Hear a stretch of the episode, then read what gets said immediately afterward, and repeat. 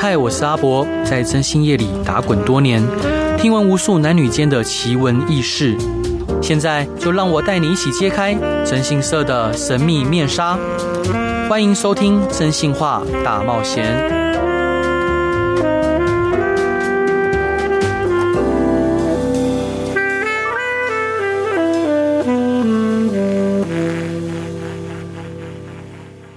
Hello，各位亲爱的听众朋友，大家晚上好，欢迎回到飞碟电台，收听由我真心是阿仔主持的《真心话大冒险》。今天邀请到的来宾哦，我们从最近呃新闻上的一些呃他的发言，然后他的说法，其实就我个人来看是非常有点沉重而且心痛的。那今天邀请到的来宾呢是吕中吉先生，他是八仙尘爆事件中的重要人物，还有活动的负责人。而事件发生之后呢，吕先生一直。致力于帮助受害者获得应有的赔偿，并且他也自己哦致力的去寻求正义跟真相。那我们希望可以透过这次访问，听取他的观点，真正了解他在八仙尘爆事件中的角色跟看法。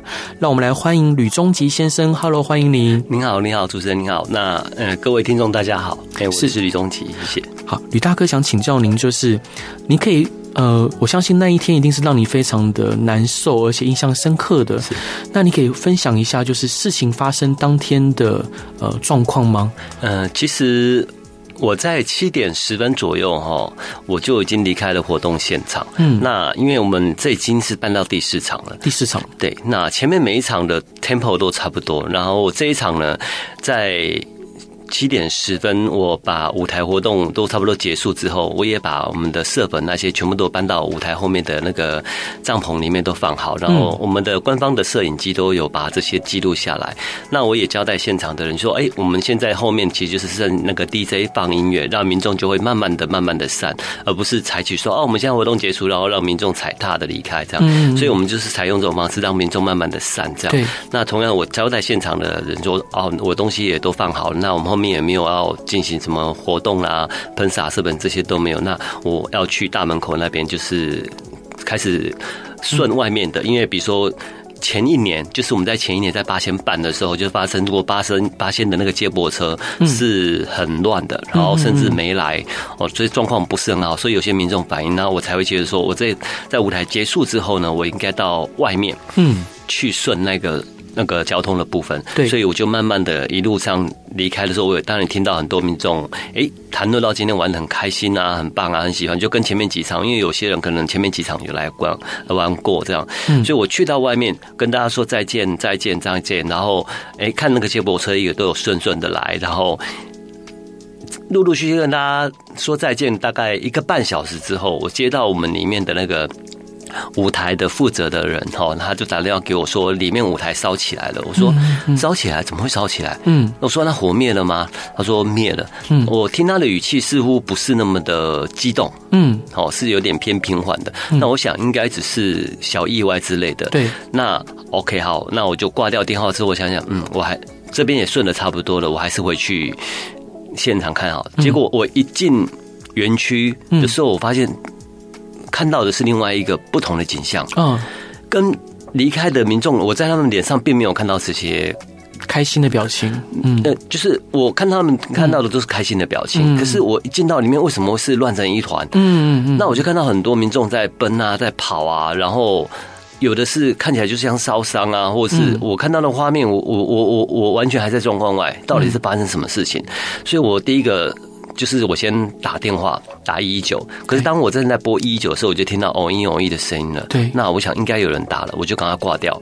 然后第二通我就打电话给我的那个保险的公司，嗯，苏黎世产险。然后我打给他们，就是说，我就请他们说，可能要嗯尽快帮我那个进入那个所谓的那个呃。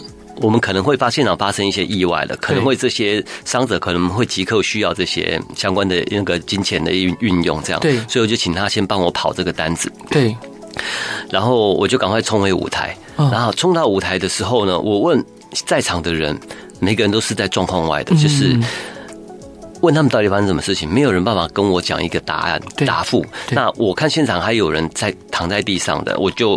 当然就赶快先协助这些人到有水的地方去，这样子。嗯，然后协助到哎、欸，发现都差不多了之后，我又回到舞台上面，嗯，自己去看到底是怎么回事，这样子。嗯，那既然既然没有人能够跟我讲到底发生什么事，那我想好，等一下。我的直觉就是，等一下剪掉应该会来，对，然后媒体也可会来，嗯，所以我就先留在现场那边，就是至少剪掉来的时候，我可以跟他讲说，那个时候在舞台上面应该会有谁谁谁，然后这些人我都有联络方式，可以请他们去做笔录或者是干嘛进一步调查这样子。所以当我回到。那个警方那个警察那边开始做笔录，一个一个在做笔录的时候，那边比较安静嘛，对，我就可以私底下一个一个问，我大概能够了解，原来是我一个好朋友沈浩然先生，嗯，在我离开舞台后。我后来是官方摄影机，我看到是大概在我离开舞台后半个多小时，他又跑回现场，然后又把色粉抱上去，然后他自己一个人先开始玩，玩了一次两次，然后后来他可能觉得玩的不够开心吧，不够好像，所以他又找了志工左右开工一起玩，然后那个志工正常讲我们那个那个是喷 CO2 哦，它有强劲的后坐力，嗯。他就找那个自工商去玩，然后他自工那边喷的那边就出状况了，嗯，造成了这次的意外。是，所以这样子的一个状况，我当然我第一个想到的是我那个沈先生，他应该是他，我相信他不是故意的，对。可是毕竟他就是发生了，对。那第一时间我问他，他也没办法跟我讲出一个所以然，嗯。然后我远远的看着他在那个角落，其实是状况不是很好的，对。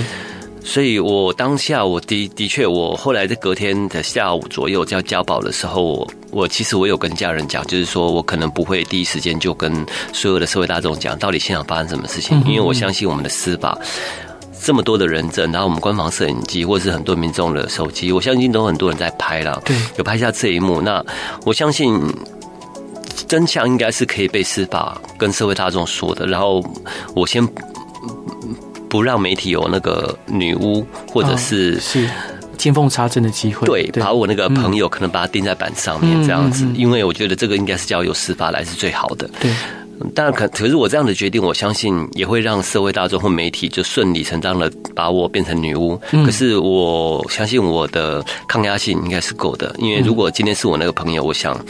今天我朋友可能也不在了，因为那个压力真的是很大的。对，他可能会选择自杀或者什么，嗯、因为他毕竟他小女儿又刚出生啊、哦。是，我在想这样的一个意外，没有人希望发生的意外，它就是发生了。嗯，发生当下，我们应该是尽量怎么样让受伤的人得到应有的照顾，嗯，然后让这样的一个灾害不要再持续下去。对，所以我选择了这件事情。那这么多年，八年过来了，虽然我朋友后来这样子对我，然后。八年后，至少他还活着。嗯，我觉得说，我虽然没有名誉了，可是至少说我在那个当下，我做的那些决定，到现在我还是没有后悔的。是。所以，呃，当然，事情发生之后，就是网络上或者是当然媒体哦，就是比较猎巫式的把你呃就当成众矢之的。好，那网络上也有很多批评跟挞伐。那呃，虽然说李大哥你提到说你的抗压性很很强，但其实很多坚强的人只是选择去忍耐去接受。是。但是你你的心还是肉做的，你会痛，你会感到难受。你是如何去挺过来的这个过程？其实我难过的是说，后来网络上会出现蛮多的言论，是甚至是不实的。好像我会我会去看，然后我会感觉好像在编小说故事，你知道吗？就是任何的很多的批评或者是说法，他不用太多的举证，甚至他举出来的证根本就是明明写的是 A，他讲的是诠释是 B。对，然后。每天都要看这种小说式的发展，有时候自己只能会心一笑。然后当下我也不适合去做任何的辩解、对解说，因为大家只会认为你想要辩解而已。嗯，那我觉得这种事情，尤其在现在大家那么浅碟式的一个呃网络媒体环境，我觉得是的，说再多都是多的。然后我觉得说，我们顾好自己就好了啊，是。但是，呃，那家人呢？就是家人可能也感受到，当然他可能不是直接的冲击，但他看着你受苦，然后看着你被，呃，就是被不管是网络上的或媒体上的，呃，有些不实的言论的批评，家人应该也很难受。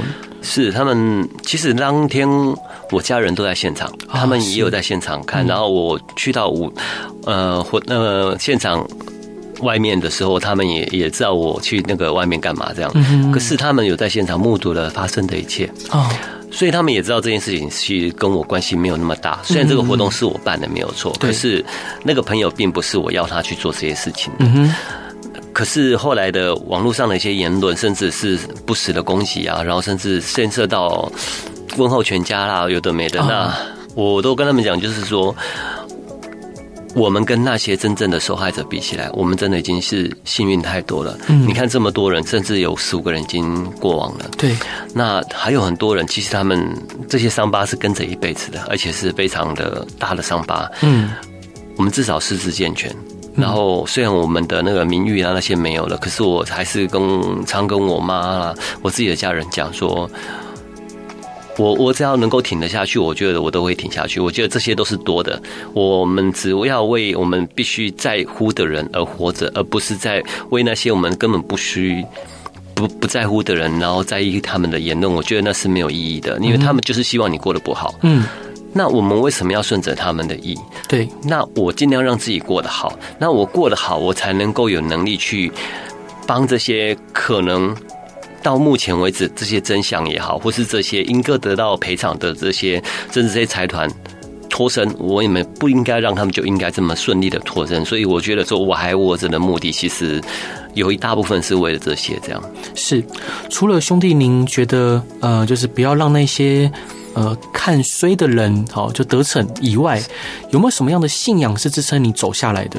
我其实是一个无信仰的人哦，是是因为我始终相信，就是说信仰其实就是希望我们尽量向向善。嗯，那只要我一心是向善的情况之下，我不管是我对于各种宗教，其实我都是还蛮尊重的。嗯，所以我身边的朋友不管。呃，信阿拉的啦，信耶稣基督的，或者是佛教的都有。嗯，那我也都不排斥他们的宗教信仰。那我个人就是觉得说，我自己应该都还蛮 OK。目前来讲，对。那我曾经也有有一个记者来采访过我，然后他帮我做祷告，这样我也蛮感动的。那也蛮谢谢他。那这件事情它就是发生了。那我相信老天让我现在还。活着，而且说真的，我的内心还是坚强。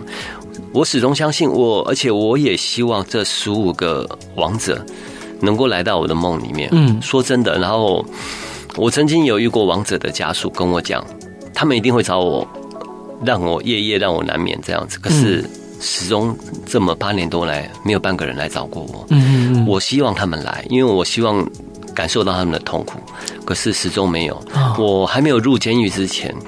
我有时候半夜哦，会看着这些十五个家属的那个照片啊，就是被烧烧伤之后的照片，因为那是卷宗里面的资料。对，我时常会不时的把他们拿出来翻，然后自己他默默的流着眼泪。我觉得这就是我的使命吧。我觉得我我还是要活着帮他们讨公道。对，嗯。那想请教吕大哥，就是目前八仙尘爆还有两个团体的诉讼案件，你可以让大概让听众了解一下目前诉讼的状况吗？还有哪些关于这些案件的资讯？是我回来之后，其实我是想要去那个士林地院好好看一下，就是所有的民事目前的状态这样。对，那我一直还没有时间去了解，可是我目前所掌握到的是两个的团体诉讼，一个是比较大的，一个是比较小的。小的团体诉讼是前一阵子已经。一审已经结束了，然后是只有判我一个人，那个必须赔偿。嗯，然后家属跟律师团这边那个法服的，那是法服吧？嗯，应该是法服。对，他们已经有上诉了。对，那另外一个大的团体诉讼的部分呢，目前就是二十五号，嗯，要开庭。那二十五号我那一天我也会去。那他开完这一庭，应该延迟辩论庭就在后面了。嗯，那也就会急着，那接着就会开始宣判，所以应该不会拖太久。那不管好跟坏，我觉得之前我在里面很多东西我是帮不上忙的。对，就算我想帮，就算八仙也好，或者是我那个朋友他们请的律师也好，他们很多说谎的话，嗯，说真的很容易就辩驳，甚至说我们的活动是四点半才开始。对。这么多的受伤的人，他们在法庭上都已经讲得很清楚。我们就是一点活动就开始了，一点民众就进场了。嗯，我们的官方摄影机也都拍得清清楚楚。请问是这样，这是一点多、两点多、三点多，在现场的人都是鬼魂吗？嗯嗯嗯，法官，我也是常跟他们，我写那个庄子，请他们看看那些影片。对，只要按 play 就好了。对，他们连按 play 的权勇气都没有。嗯哼，我不知道这些法官到底是嗯嗯。我们国家有这些法官，说真的蛮悲哀的啦。嗯嗯，就是他们完全不管事实是什么，他们只在乎的是这些律师啊，你们来提状子，你们讲的陈述内容好，我认为有意义，有有意义，我接受啊，没意义啊，我不想接受，就是完全他们的主观意识非常的强，没错，在主导所有的司法案件。嗯，真离真实是说真的已经太远了。嗯哼，连我刚提的我们的活动几点开始都可以扭曲成这样子。嗯。然后太多太多的不实，就像我那个朋友，他自始至终只讲说是我叫他去喷的，而自始至终他提不出任何一个证据，只有他的口供。那我们提得出所有的证据，包括影片，包括人证，包括我们的活动 rundown，包括我们现场所有的工作人员都一定会穿的制服，包括很多很多的证据，我们总共提了十几项，法官没有一项愿意去看，这些都是真实的证据。可是他只凭一个口供，哦，我相信你。嗯嗯嗯，这是如何的荒谬！我的案子就是这样一路过来的。是，我觉得这是台湾司法的悲哀吧。那当然，很多攻击我的民众都讲说啊，法院都这样判了啊，哦，你还要狡辩或什么？所以说，你没有被司法迫害过的，你是不知道台湾司法的有多烂。然后我进去关之后，我也遇到非常多嗯这些被司法迫害的人。嗯，我们可以看这这么多年来有多少已经死刑或无期徒刑的人，因为一些法服律那个一些人权律师的一个协助，对。可能变成无罪，然后释放了。嗯嗯嗯，光是死刑无期的的人就可以有这么多。嗯嗯嗯，你想那些不重要的案件，不管十年以上、五年以上，甚至五年以下，这么多的人犯，对这些法官更无足轻重的人，他们的人生自由，他们在乎吗？嗯哼，从来不在乎。所以。我相信社会大众、民众开始要有一个观念，就是说，我们台湾的司法真的是很烂，是不是普通的烂？了解。好，我们先来进段广告，回来再继续跟吕大哥聊。Hello，各位亲爱的听众朋友，大家晚上好，欢迎回到飞碟电台，收听由我征信社阿仔主持的《真心话大冒险》。今天邀请到的呃来宾，好，他是八仙尘爆事件的关键人物，他为了公平和透明的处理而努力奋斗的代表吕中吉先生。Hello，欢迎您，阿伯您好，那个各位听众大家好，我是吕我一直印象非常深刻，就是呃，郑杰在伏法之前，是他在面对呃采访的时候，他有说到说，呃，他认为监狱就是一个人形的垃圾场，就是呃社会大众把可能不想看到的人哈，就把他丢在这边，然后呢也不给予资源，那就让他们在这个地方去等死，跟呃不断的就是。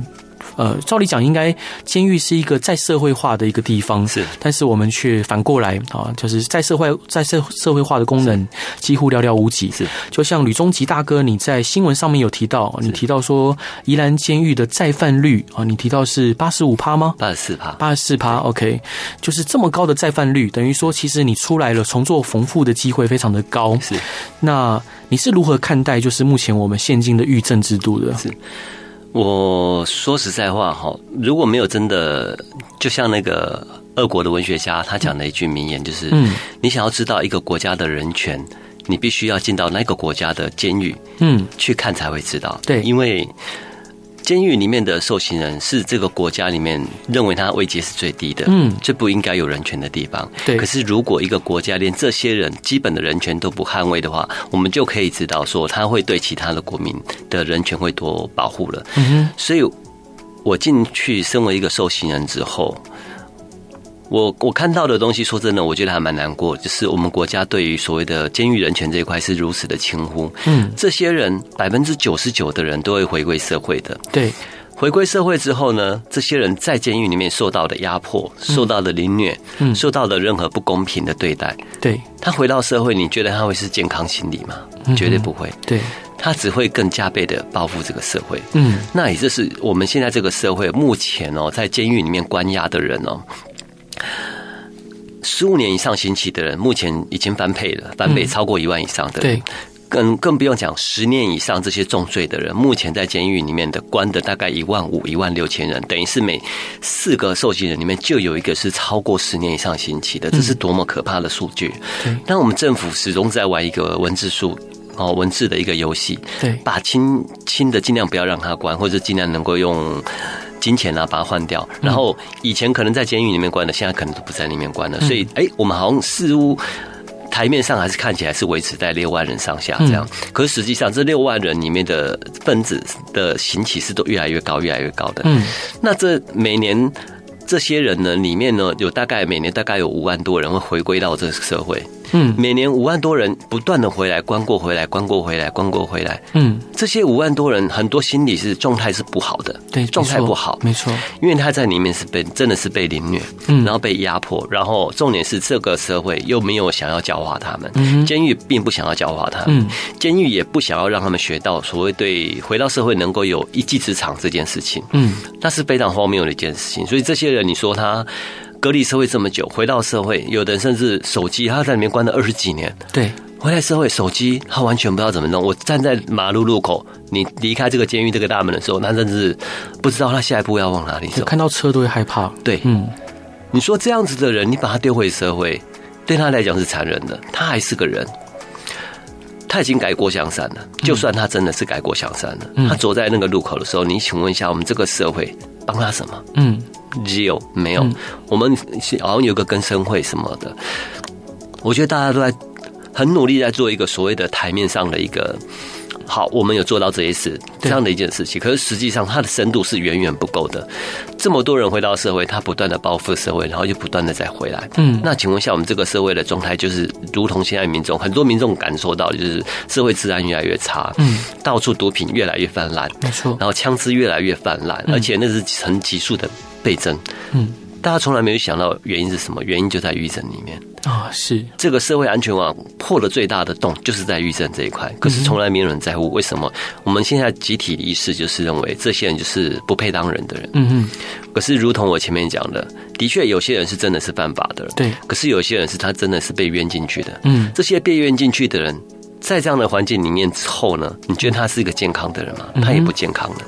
所以当这些人回到社会，他可能是走在你旁边的路人，他可能是你的邻居，嗯，他可能是随时哎，你下楼的时候呢，跟他取件的任何一个人，嗯，你觉得这些人如果是这样子的一个心灵扭曲的人，大家会觉得安全吗？是，所以我觉得这是社会整个大众。不应应该要避免把那些不理智的呃放在那个我们的脑子里面，应该去好好想一下这个问题。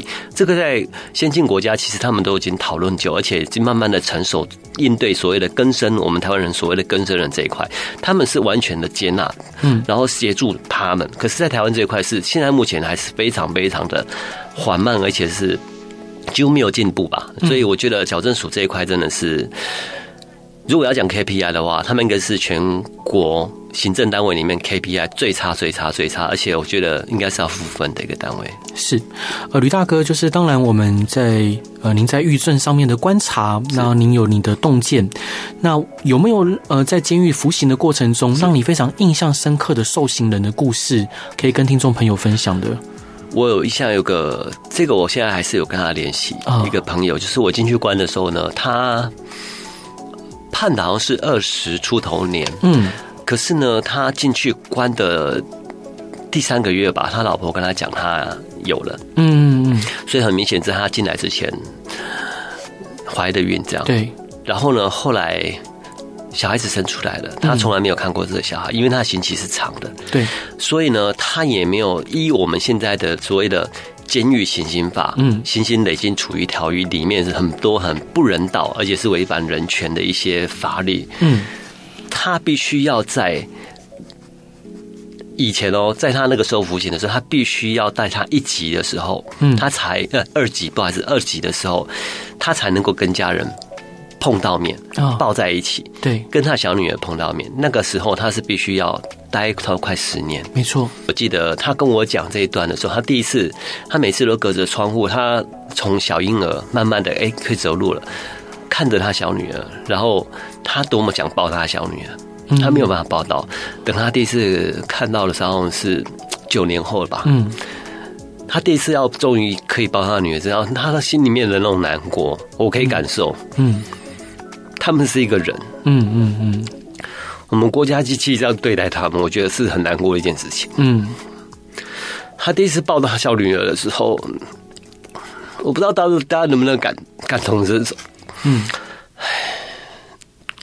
所以这个我觉得这个国家真的是对受刑人真的是不把他们当人啊。对，是。那他讲过的故事到现在我都永远记得。嗯，这里面这样的故事其实里面是蛮多的。是。嗯，所以我觉得我们国家不只是侵犯了这些受刑的人权，也侵犯了这些家属他们的家庭完整。嗯哼，那我们如何期待这些受刑人跟他们背后的家属跟亲朋好友，他们能够好好的？对，我们如何期待？嗯哼，所以这个国家真的这一块，我觉得要好好的重视。那我后面我会努力的来去协助这一块。了解，那呃，在报道里面有特别提到吕大哥，就是您自己的假释，好，因为其实呃，您在这刑责上面是属于过失犯，是就并不是蓄意为之的。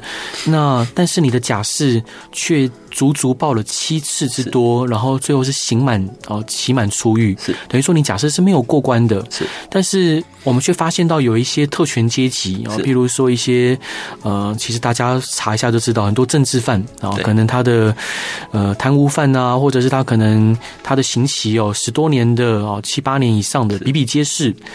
那他可能因为有关系，哦，他可能假释一次两次就过了。那反而是你，你是过失犯，然后你也没有任何真的犯罪的意图，但是你你假释却怎么报都报不过，就是反映了监狱里面有很明确、很明显的人质跟不公平，还有呃特权阶级的存在。你是如何看待这样的事情？我首先我还是要必须讲哈，我们的监狱虽然我们它是法务部矫正署隶属在下面的，可是里面的人对于法这件事情是离得非常远的，他们完全就是人治至上的一个地方。那我亲身体历过，我也跟他抗争过，所以我很清楚这个中间的一些状况。那我该提的诉讼，我每一次假释我都有提诉讼，都有提复审，嗯，然后都有后来提行政诉讼，嗯。从复审里面，每次回我的理由都是复制贴上的。他的理由是什么？都是说因为呃造成过失过大，哈，重伤过大，然后我至今呢没有达成完全的和解，嗯，所以你就驳回了，嗯。那到地院那边呢，也完全的几乎都是尊重行政裁量权这件事情。嗯完全忽略了大法官所谓的那个受刑人提起行政诉讼，法官这边必须要站在弱者这边去看所有的内容是不是行政裁量权有过当，嗯，不当的地方就应该给予纠正，这才能够达到所谓的给受刑人跟在宪法上保障他的诉讼权的真正的意义。对，可是我必须讲。地方法院的法官完全不忽不重视这件事情。嗯，我就是尊重行政裁量权。那我觉得那地方法院的行政法庭废掉算了。是，反正他们怎么做，你们都你们都支持。那那那要到底要法院干什么？我记得也是一个文学家讲的，法院是可以让人民喊痛的地方。嗯，可是我们的法院根本不是。嗯哼，它就是让你更痛的地方。对，所以我在里面提着这些诉讼，嗯，然后。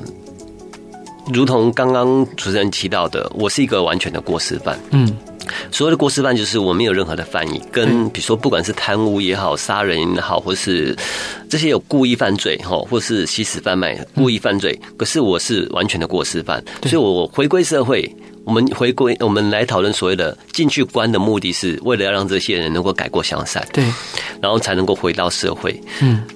那这样子，我本来就没有犯意的人，在法务部矫正署自己的假释审核标准里面来讲，也是最优先应该让他回去的。嗯，因为我是完全的过失犯，再来我是完全的初犯。对，我的民刑事前面是一张白纸，没错。再加上我服刑期间没有一次的违规，嗯，我这样子的人却关到期满，嗯。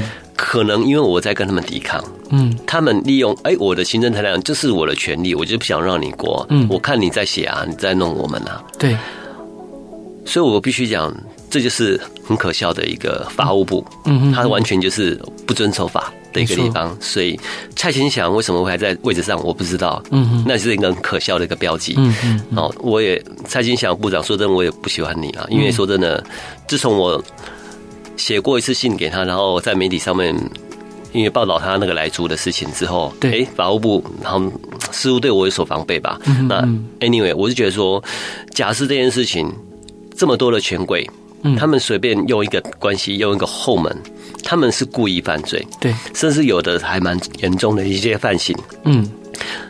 不管是杀人或是什么，哎，他们有后门，他们回得去，对，他们可以假释，对。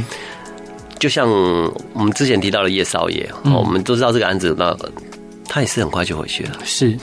很多很多的例子太多了，我就是说真的，我我不愿意屈服吧，屈服这样的一个余震，他们这样子一个所谓他们的所谓的假释审查，嗯，你说实在话，他们就是一个。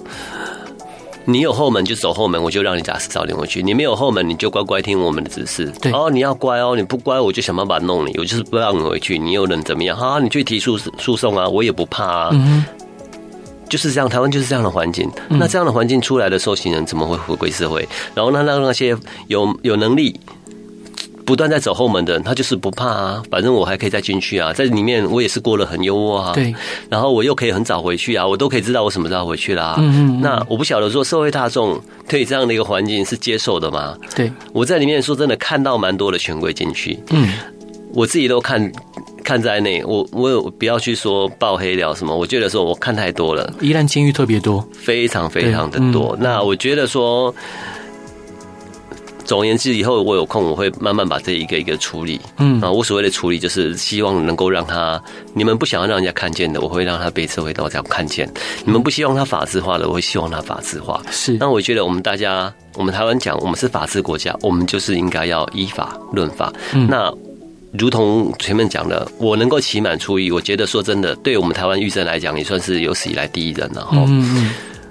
矫正署没关系，我觉得你们要成为一个违法的机关，嗯，你们也可以没关系。我就是一个非常好的例子，以后会不断的提出来。对，我在法庭上，我也对着这些法官这样讲，嗯，你们要支持法政矫正署这样的一个作为，嗯。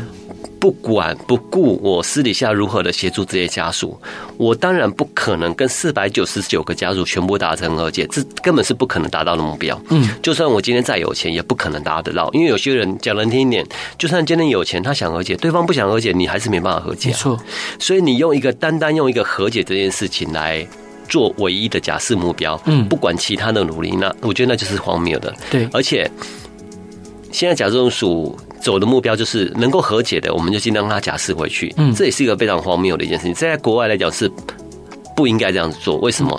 因为你这是在表明的，就是说你只要是有钱人，嗯，我就可以容易假释。我哎，刑期又变可以变短。就是我们之前在监所里面，我们常会开玩笑，五级野狼到处去。我讲粗俗一点，就是。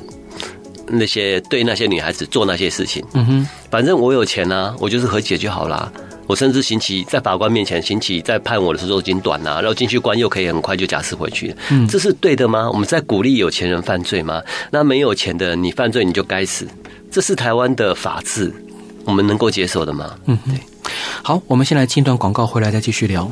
Hello，各位亲爱的听众朋友，大家晚上好，欢迎回到飞碟电台，收听我真心是阿仔主持的《真心话大冒险》。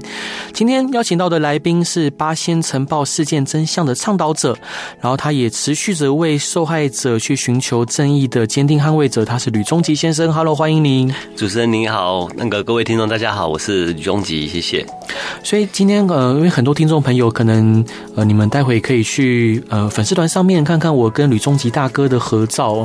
就是吕中奇大哥，他的眼神非常的坚毅，好，就是看起来非常，其实非常瘦。好，我你本来就这么瘦吗？呃，我进去里面故意变瘦的啊，真的，啊，因为里面说真的，就那个。监狱的环境不是很好，那就医也不是很好，所以我尽量让自己身体不要有太大负担。哦，是没错。那但是他的眼神非常坚毅哦。当然，我们在呃，就是节目以外的时间，我们也聊了很多他接下来的想法跟呃倡议的行动。当然，一方面觉得佩服，二方面会替他担心，但担心吕大哥，因为你知道，其实呃，这种权贵，如果你说打杀，反而说真的，就是伸头一刀，脖子缩头一刀，我们其实没什么差，但是。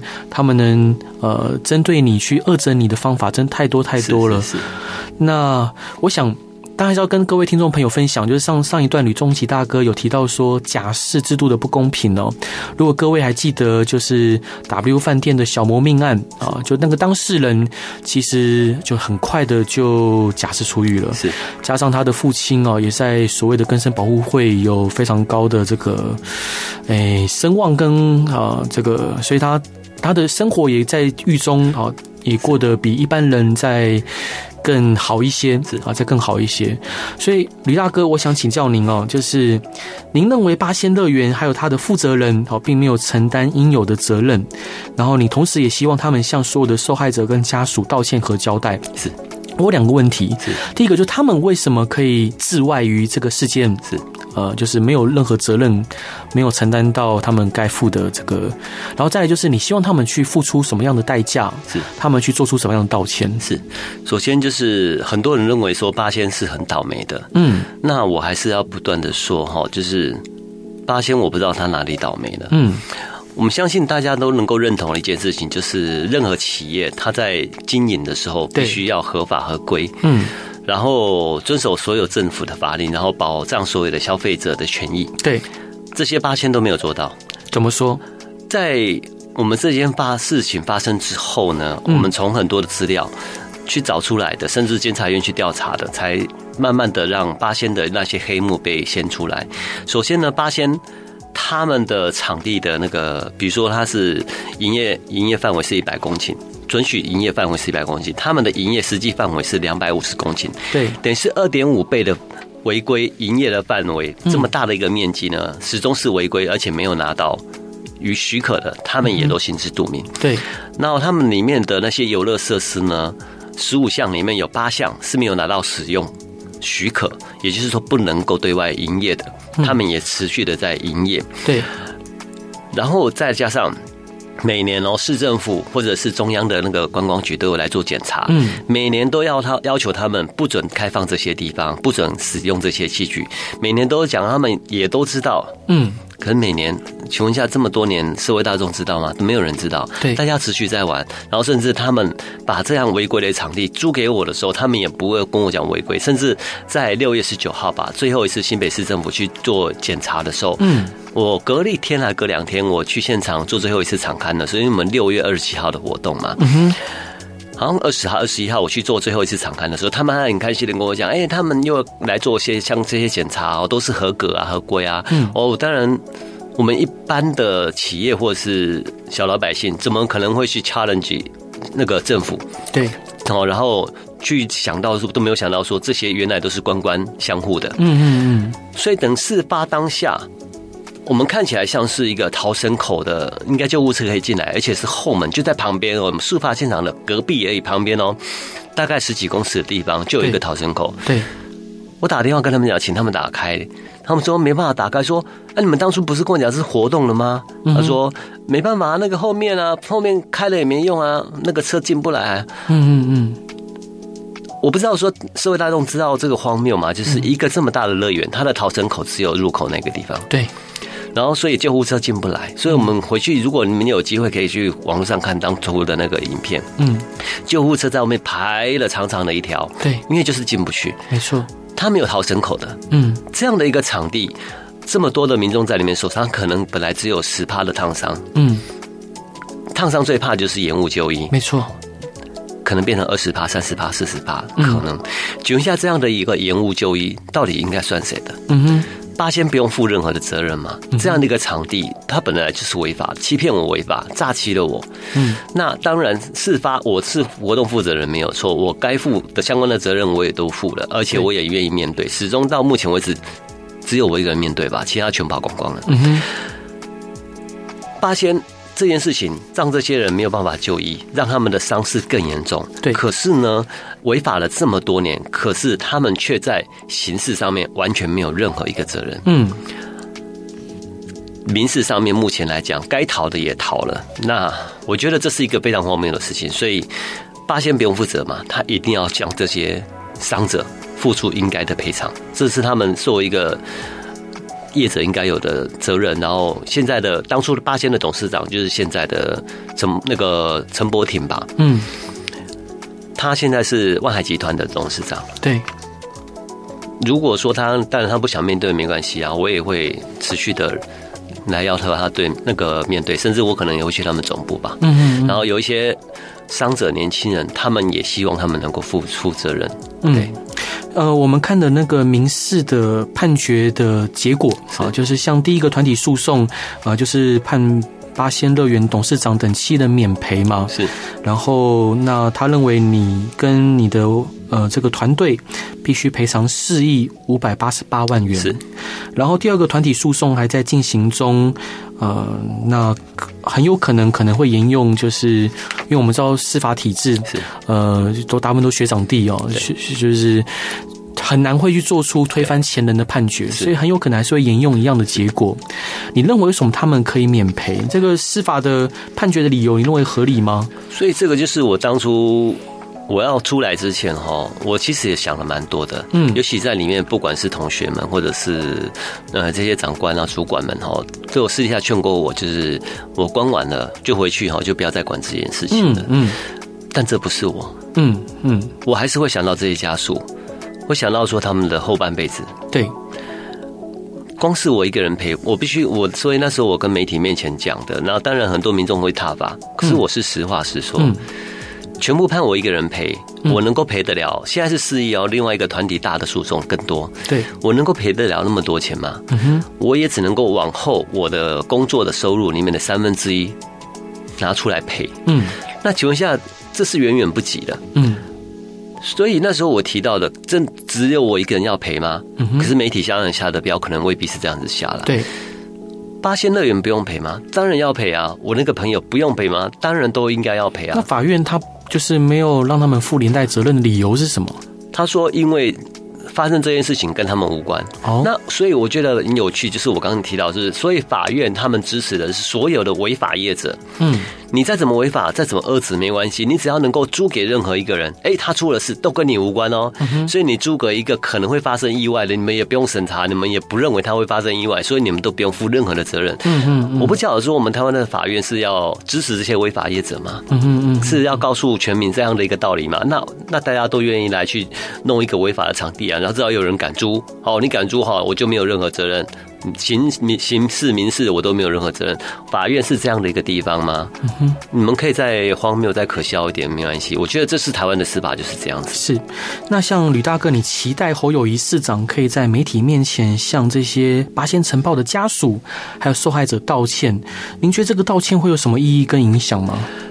侯友宜市长，我会要求他道歉，最主要是因为当初我相信，可能有些民众还记得侯友谊他对着媒体哦，很铁汉形象的讲：“嗯、八仙，你以为你真的可以过海吗？”嗯嗯嗯，多少的家属，还包括我那时候还在相信司法的人，对，傻傻的相信司法的人，嗯，我相信嗯政府哦铁汉形象应该会好好处理这件事情，我太傻了，嗯。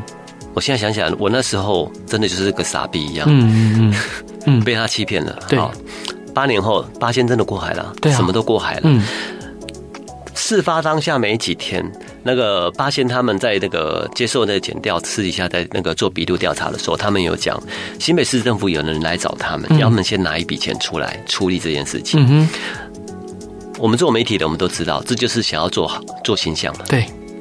然后试图就是要帮八仙社卸责嘛。嗯，当然事后我去想这件事情的时候，我在想侯友谊可能是完全知情的。嗯，所以我那一天我有对着媒体问侯友谊，你你要不要老实讲是谁去跟八仙说的？嗯哼，去帮八仙做这样的形象，然后让八仙能够什么责任都没有，然后后面顺利的全部都结束了。侯友宜市长，你竟然在八仙这件事情成那个呈报之后。你们总共包括你还有中央，你们有九个人，嗯，中央有六个人都被惩处了，嗯哼，你们也这些惩处是你们必须自己提出来，代表你们也知道你们做错了，对，才会做出这么多的惩处，有的记过，有的记申诫，嗯哼，你们自己既然都已经认错在先了，嗯，为什么不跟这些家属们道歉？嗯哼，把这些家属们跟我一样是个傻逼，嗯，去到这样的一个违规一个。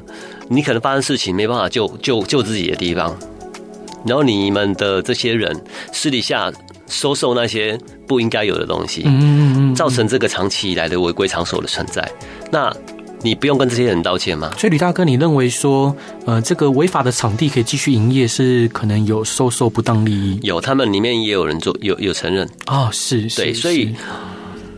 这个不当利益我也不不说是什么了，那我相信他们自己心里有数了。哦，那所以侯友你既然都知道有这么多的错在先，你而且这四百九十九个家庭，嗯，四百九十九九个家庭呢、欸，嗯哼，你跟他们道歉，你的骨子到底有多硬？